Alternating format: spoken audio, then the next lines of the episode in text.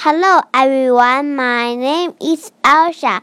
I'm five years old. Today my topic is roller skating. Roller skate my favorite sport.